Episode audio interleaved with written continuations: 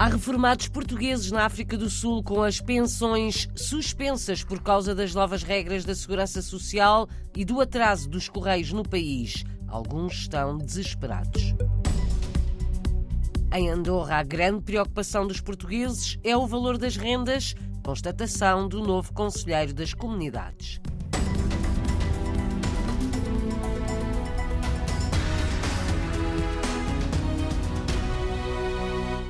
Portugueses que precisem de alterar a sua morada de residência nos cadernos eleitorais têm de o fazer até 10 de janeiro se quiserem votar nas eleições legislativas antecipadas em Portugal. Estão marcadas para 10 de março.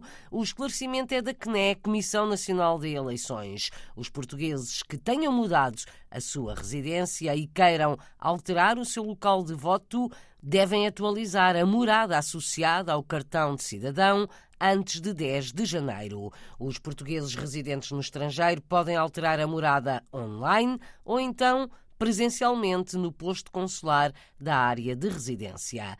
Todos os eleitores recenseados podem consultar a morada que consta nos cadernos eleitorais nos consulados ou online na área reservada do portal do eleitor.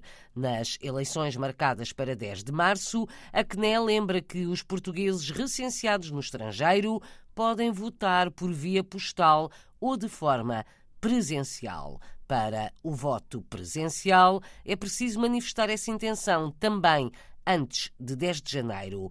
Todos os que não fizerem essa escolha deverão receber por correio o envelope para o voto por correspondência. O boletim é enviado para a morada que consta no recenseamento eleitoral associado ao cartão de cidadão. Situação desesperada para alguns reformados portugueses na África do Sul. Há reformados que não conseguiram fazer a necessária prova de vida por causa das novas regras da Segurança Social. Nesses casos, foi suspenso o pagamento das pensões que recebiam de Lisboa. Em causa está o facto de os correios não funcionarem bem na África do Sul. Vasco Pinto de Abreu reeleito conselheiro das comunidades portuguesas, explica na RDP Internacional o que se está a passar. A Segurança Social alterou as regras de fazer a prova de vida. Antigamente, os pensionistas dirigiam-se ao consulado em janeiro e faziam a sua prova de vida. Entretanto, foi-lhes enviado um e-mail em que podiam fazer digitalmente no site da Segurança Social. A maior parte dos pensionistas não tem acesso à internet ou nem sequer têm competências para o fazer. O que aconteceu foi que a Segurança Social, aqueles que não fizeram a sua prova de vida eletronicamente, iam receber uma carta mais tarde, depois de acabar o prazo, e fazerem a prova de vida junto do consulado. O problema é que na África do Sul os correios não funcionam, muitos não receberam as cartas, outros receberam as cartas só em outubro, que é o caso da senhora que ainda hoje uh, me falou, e como a prova de vida não chegou a tempo a Portugal, foi-lhes suspenso o pagamento da pensão. Há pessoas na África Sul que não têm já familiares aqui, não têm filhos, não têm netos, e que estão desesperados porque ficaram sem dinheiro para pagar a sua renda, para pagar a sua eletricidade, para pagar a alimentação. E o caso desta senhora que eu soube hoje, a senhora tem Alzheimer, portanto a filha que tratou disso, mas só recebeu a carta em outubro, foi fazer a prova de no consulado, mas entretanto a pensão foi suspensa, portanto já não recebeu este mês de novembro. E há casos desesperados, pessoas que não têm dinheiro sequer para comer. Isto é a situação que temos na África do Sul, porque é exatamente a mesma situação que temos com o voto postal. As cartas não chegam. Porque os correios não funcionam bem na África do Sul. Na última semana, o Conselheiro das Comunidades soube de vários casos de reformados portugueses com pensões suspensas, o pagamento, era escusado, considera Vasco Pinto e em causas tão prazos. Não entendo porque é que suspenderam já este mês, porque é que não esperaram até janeiro, porque se a prova estava feita em janeiro, é que não esperaram até o fim do ano e depois fazerem então com a nova lei. Eu julgo que eles tivessem querido evitar estas situações, mas isso funciona na Europa, funciona nos Estados Unidos, em países onde os correios funcionam. Mas a maior parte das pessoas, eletronicamente, se não tiverem ajuda dos filhos ou dos netos, não conseguem fazê-la. E eles só depois de acabar esse prazo, que acho que era 30 de junho ou 31 de julho, é que então enviaram as cartas para fazer a prova presencial e tinham que se dirigir ao consulado. Prazos que não são cumpridos por parte de reformados portugueses na África do Sul porque os correios não funcionam bem no país. A RDP Internacional pediu esclarecimentos ao Ministério da Segurança Social sobre a forma de resolver estes casos de reformas suspensas. Até ao momento, não obteve resposta. O novo conselheiro das comunidades portuguesas em Andorra desabafa na RDP Internacional que esperava mais gente a ter votado no domingo passado nas eleições para o Conselho das Comunidades Portuguesas. Foram 70 os votantes, mas os eleitores em Andorra são mais de 7.600. Uma muito fraca afluência às urnas, lamenta Rui Fernandes, cabeça de lista da única candidatura apresentada no Principado para o Conselho das Comunidades Portuguesas. Esperava que houvesse mais gente a votar para vermos que a comunidade estava implicada connosco, assim, que sabíamos que ia ser complicado porque ao haver só uma lista, a gente, claro, pois diziam, ah, já não vale a pena ir votar porque só há uma lista. Desde que cheguei a Andorra em 2008, estive ligado a uma associação, era a Associação Cultural dos Residentes do Alto Minho. Estes dois últimos anos fui presidente e então o movimento associativo e assim chamou-me a atenção.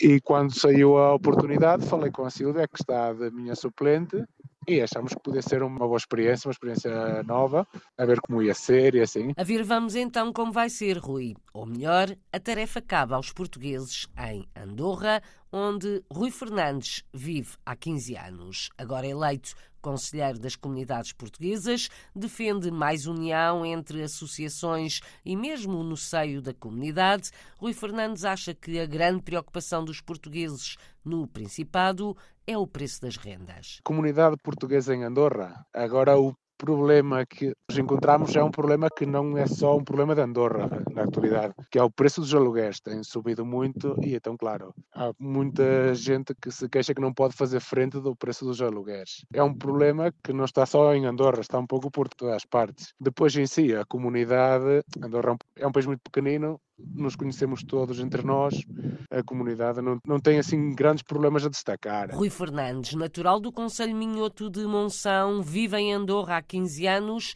onde chegou como eletricista, atualmente tem uma empresa no setor. Foi eleito no domingo conselheiro das comunidades portuguesas e foi entrevistado na RDP Internacional pela jornalista Paula Machado.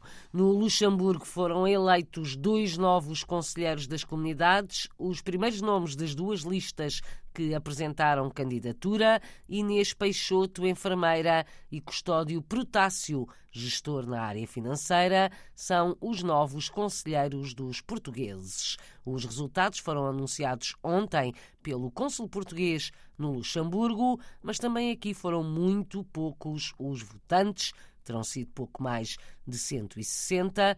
Lamentável, considera Rogério de Oliveira, que se vai despedir do cargo de Conselheiro das Comunidades. No universo de 38 mil possíveis eleitores aqui no Grão-Ducado, pouco mais de 160 pessoas deslocaram-se para uh, escolher os representantes deste órgão, que eu lamento bastante, que eu tenho a dizer que algo vai muito mal também nas comunidades, porque acho que merecia outro impacto, merecia outro, outra participação dos nossos compatriotas residentes no país. Terá sido muito fraca a participação dos portugueses no estrangeiro nas eleições do último domingo para o Conselho das Comunidades Portuguesas. No entanto, ainda não foram publicados os números oficiais e resultados na página da Comissão Nacional de Eleições tem algumas imagens raras e objetos de uso pessoal de portugueses na segunda metade do século XX.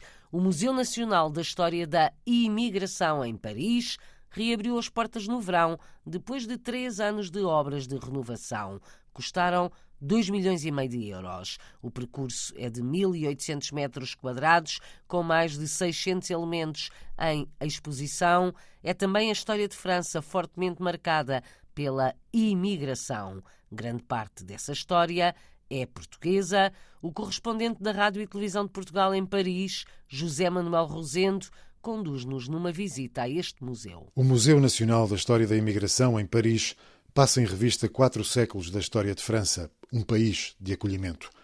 Os imigrantes que procuraram França fizeram-no por diferentes motivos e chegaram de diferentes origens. Fugiram do Chile de Pinochet, do Portugal de Salazar, do Vietnã, da Argélia. A exposição permanente assenta em 11 datas que marcam a história da imigração. E uma delas é a da imigração portuguesa, como explica Vítor Pereira, um dos 75 especialistas responsáveis pela exposição. Tudo começa com a data de 62, que é uma data importante na história francesa, que é a data da fim da Guerra da Argélia, mas também é o início da chegada maciça de portugueses e entre 58 e 74 chegam à França 900 mil portugueses, que é quase 10% da população portuguesa. O museu tem fotografias raras da passagem a salto nas fronteiras, objetos de trabalhadores portugueses nas grandes obras dos chamados 30 anos gloriosos, fotografias dos bairros de lata, documentos que mostram diferentes dificuldades. A aceitação dos imigrantes em França variou ao longo dos anos, dependendo muitas vezes da necessidade de mão de obra. Houve períodos de aceitação, mas mantendo-os muitas vezes numa posição subalterna, porque um imigrante não tem direitos políticos. Durante muito tempo tinha direitos sindicais e houve períodos de crise com um aumento da xenofobia e algumas peças aqui que mostram, por exemplo, o desenvolvimento de um partido que agora é o Rassemblement Nacional, que chamava-se a Frente Nacional, o Front Nacional com Jean-Marie Le Pen, que a desenvolver um discurso xenófobo. As migrações fazem parte da história do mundo e dificilmente isso poderá mudar. Pessoas que fogem guerras, ditaduras, fome, agora vai haver muitas migrações à volta das alterações climáticas. Como é que vamos impedir pessoas cujos países foram destruídos pelas inundações, por causa da seca? É impossível impedir essas migrações. E, obviamente, as migrações vão continuar e, muito infelizmente, ah, vai haver governos que vão tentar impedi-las e isso, o que é que provoca? Provoca mortes, como se vê todos os dias no Mediterrâneo. O Museu Nacional da História da Imigração pode fornecer elementos importantes para o debate no momento em que a França está a preparar uma nova lei mais restritiva da imigração. O Museu Nacional da História da Imigração em Paris pode ajudar a perceber um pouco melhor a história de França e dos portugueses no país.